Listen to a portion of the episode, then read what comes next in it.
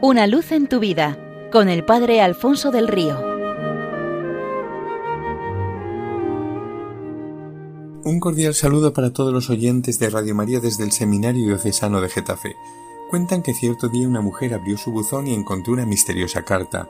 No traía ni sello ni membrete ni remitente, solo su nombre y dirección. La abrió, la leyó y se quedó más perpleja. Querida Marta, mañana estaré por tu barrio y me acercaré a tu casa para verte con cariño Jesús. Estaba claro de que Jesús se trataba, le temblaban las manos al dejar la carta sobre la mesa. ¿Por qué querrá venir a mi casa? Yo no soy nada importante, no tengo nada de especial que ofrecerle. Mientras pensaba estas cosas se acordó de que tenía la nevera vacía. Tengo que comprar alguna cosilla para prepararle algo de merendar. Compraré pan y algo para acompañarlo. Se puso su abrigo y salió a prisa. Una barra de pan, un poco de jamón, algo de queso y una botella de vino. El dinero no le daba para más. De nuevo cogió la calle de vuelta a casa, con su modesta merienda bajo el brazo. Perdone, señora, ¿nos podría ayudar? Marta estaba tan absorta pensando en la merienda que no se había dado cuenta de la presencia de aquella pareja, vestida prácticamente de harapos. Verá, señora, no tenemos trabajo y vivimos en la calle, pero hoy hace un frío especial. Además, no tenemos nada para comer. Si no nos puede ayudar, lo comprenderemos. Son tiempos difíciles para todos y se lo agradeceríamos igualmente. Marta los miró y pensó que bien podían encontrar trabajo si lo buscaran de verdad porque eran jóvenes. Lo siento, querría ayudarles, pero yo misma soy pobre. Lo único que tengo es esta barra de pan y esto poco que he comprado para ofrecer una merienda a un huésped que viene a casa. Sí, claro, señora, lo entendemos. Perdone por haberla abordado de esta manera. Gracias de todas formas. El hombre puso su brazo sobre el hombro de la mujer y se fueron calle abajo. Mientras se alejaban, Marta sintió una punzada familiar en su corazón. Esperad.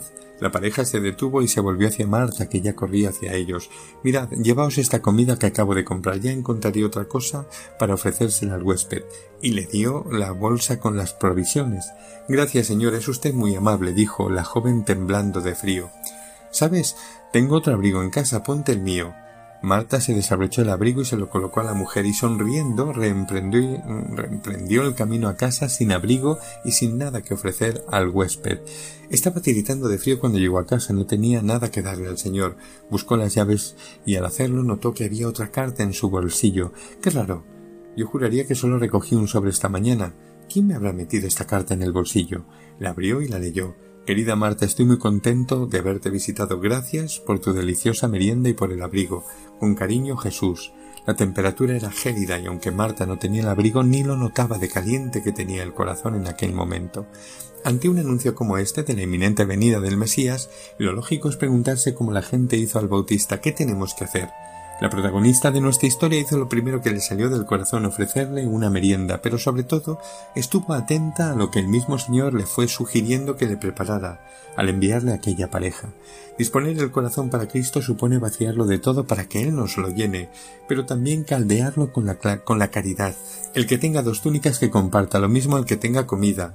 No exijáis más de lo establecido, no os aprovechéis de nadie. También tú como Marta tienes una carta y algún que otro preparativo que hacer. Estate atento al día a día y verás cómo el Señor te lo concreta y pone fácil.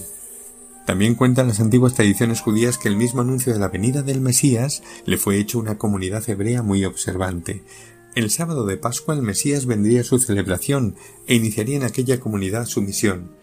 Aquel sábado se reunió la comunidad entera.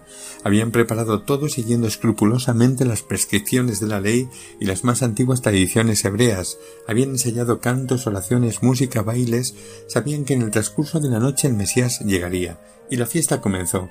Medianoche, en breve lo estarían viendo. La una, su llegada era inminente. Las dos, el corazón latía fuertemente. Las tres, el cansancio empezaba a aparecer. Las cuatro, algunos les flaqueaba el ánimo. Las cinco, bastantes daban cabezadas y bostezos, y allí no llegaba nadie.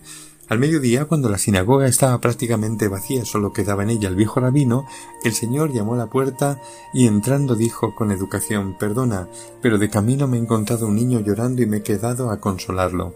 Y es que mientras haya un niño llorando, el Mesías estará ocupado.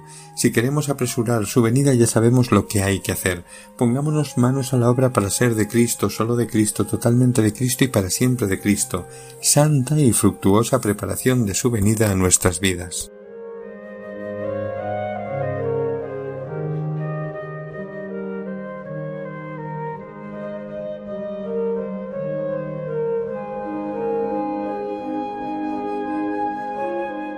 Una luz en tu vida con el Padre Alfonso del Río.